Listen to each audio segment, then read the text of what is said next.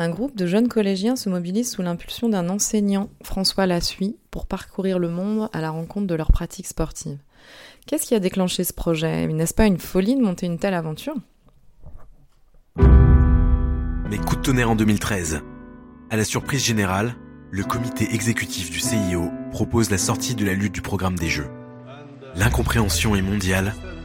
Dans certains pays, la catastrophe est culturelle. Les Jeux sont la lutte, impensable. Le monde s'émeut et réagit. D'innombrables pays crient au repère olympique bousculé. Le CIO entend et rattrape pour un temps seulement ce pilier des Jeux. Au sein d'un collège français, la surprise est également de taille. Un professeur très impliqué dans le monde de la lutte est interpellé par l'envergure du mouvement Save Olympic Wrestling.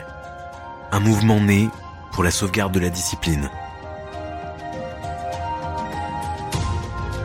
La décision du CIO lui donne une idée singulière.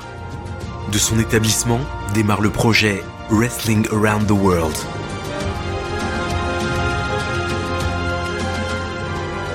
Une équipe qui veut comprendre pourquoi le mouvement de défense de la lutte est aussi important.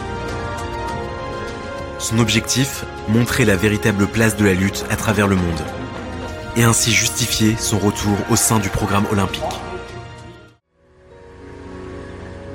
Le jour du départ, nul ne se doutait que le projet durerait plus de deux ans. Et que cette équipe passerait plus de six mois à l'étranger pour atteindre son objectif. Par la route, par bateau ou par les airs, ils partent à la rencontre de ces pays qui vivent la lutte. Dans les centres d'entraînement de haut niveau, mais aussi dans des villages les plus isolés, où se perpétuent depuis des millénaires les luttes au corps à corps. Une formidable aventure sportive, humaine et culturelle commence.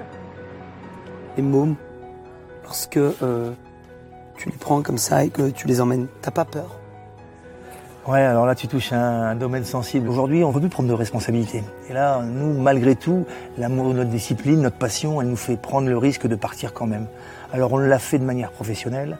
On a tout cadré, les, tout est carré. On est des, les cadres sont sérieux. Je pense qu'il n'y aura pas de soucis. J'ai confiance en mes cadres, j'ai confiance aux gamins. Ça va bien se passer.